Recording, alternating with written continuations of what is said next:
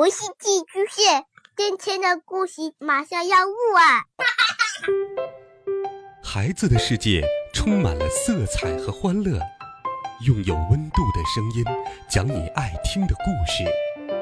白羊叔叔和大明的晚安故事。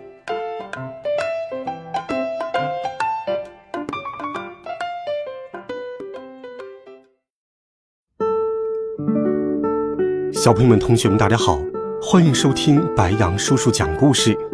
今天，白羊叔叔继续给你准备了经典童话故事《绿野仙踪》，一起来听第七集《通往奥之国的冒险之旅》。夜晚来临了，他们没有找到房子。所以只能在大树下歇息。白铁樵夫砍了一大堆木柴，多罗西点燃了火堆，大家围在一起取暖。多罗西和托托吃完了最后的面包，狮子到森林里找吃的去了。稻草人发现了一棵坚果树，他摘了很多坚果给多罗西。当多罗西休息的时候，稻草人用干叶子盖在了他的身上。多罗西暖暖的睡到了天亮。早上，多罗西用河水洗干净了脸，然后他们就一起向绿宝石城出发了。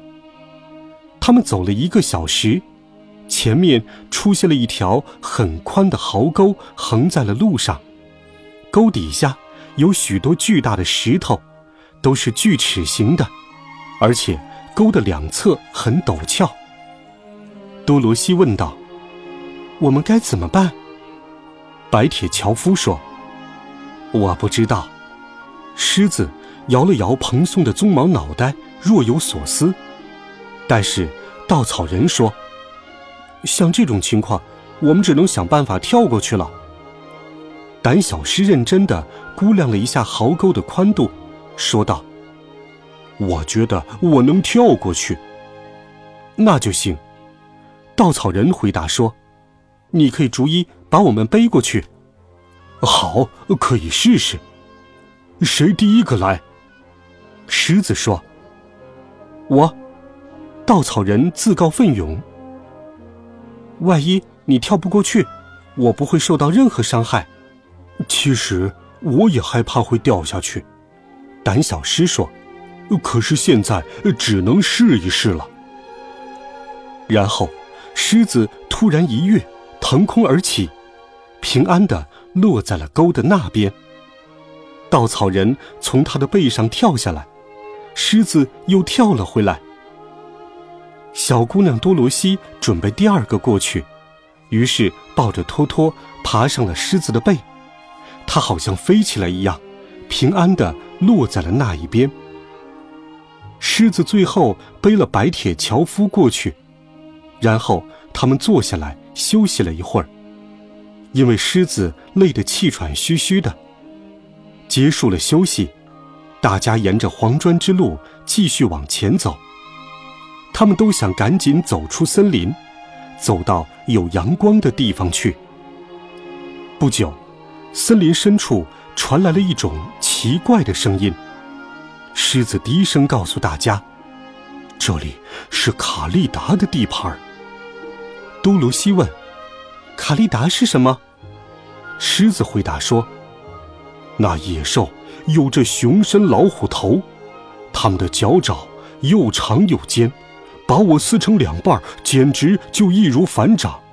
我非常害怕它们。”那一点也不奇怪，多罗西回答道：“他们一定是一种可怕的野兽。”突然，又一条壕沟挡住了去路，这条壕沟更宽更深。狮子知道自己跳不过去这条壕沟，于是大家坐下来一起商量该怎么办。经过认真思考之后，稻草人说。那边有一棵大树，就在壕沟旁边。只要白铁樵夫把它砍倒，让它横架在壕沟上，我们就能走过去了。这个想法太棒了，狮子说：“你的脑袋里虽然装的是稻草，但是已经很聪明了。”白铁樵夫说做就做，他的斧头猛烈的挥舞着，很快就把树砍断了。于是，狮子使劲儿推着树干，终于大树横着躺在了壕沟上面，顶端的树杈落在了壕沟的另一边。大家正要踏过这座桥的时候，突然传来了一声可怕的野兽的叫声。他们看到两只熊身老虎头的大野兽正在飞奔过来，顿时害怕的发抖。呃，卡利达来了！胆小狮大喊了一声。稻草人高声喊道：“快上桥！”多罗西连忙抱起托托，冲在了最前面。白铁樵夫和稻草人紧跟其后。胆小狮转身对着卡利达怒吼：“哇！”大家都被吓了一跳。卡利达不再前进，惊讶地看着狮子。但是卡利达意识到，他们比狮子占据优势，于是又冲了上去。狮子已经跨过了树，转身一看，凶猛的卡利达追了上来。稻草人让白铁樵夫把桥砍断，白铁樵夫立刻挥舞起斧头。当两只卡利达冲过来的时候，这棵树连同两只丑陋而咆哮着的野兽一同坠入深渊。卡利达摔到了沟底，被尖锐的岩石撞得粉身碎骨。哦，哦，好了，胆小狮松了一口气。我们脱离险境了，可是我的心到现在还跳得很厉害。白铁樵夫说：“哎，我也想有一颗害怕的心。”经过了这次危险，小伙伴们走得更快了。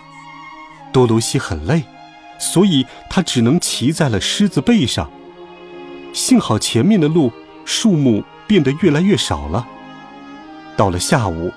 有一条宽阔的大河挡住了去路，河的对岸，黄砖之路正穿过一片美丽的草原。草地上点缀着鲜艳闪亮的花朵，路的两边，到处都是挂满果实的树木。多罗西问：“怎么过河呢？”稻草人回答说：“很简单，白铁樵夫可以造一个木筏。”于是，白铁樵夫挥舞着斧头砍树，稻草人找到了一棵挂满果实的树，多罗西美美的吃了一顿。但是，做木筏需要很长的时间，白铁樵夫一直辛苦劳作着。当黑夜降临时，木筏还没有造成，所以大家只能在树下休息了。好了，孩子们，这一集好听的《绿野仙踪》的童话故事，白杨叔叔就给你讲到这里。温暖讲述，为爱发声，我们明天见，晚安，好梦。la la la.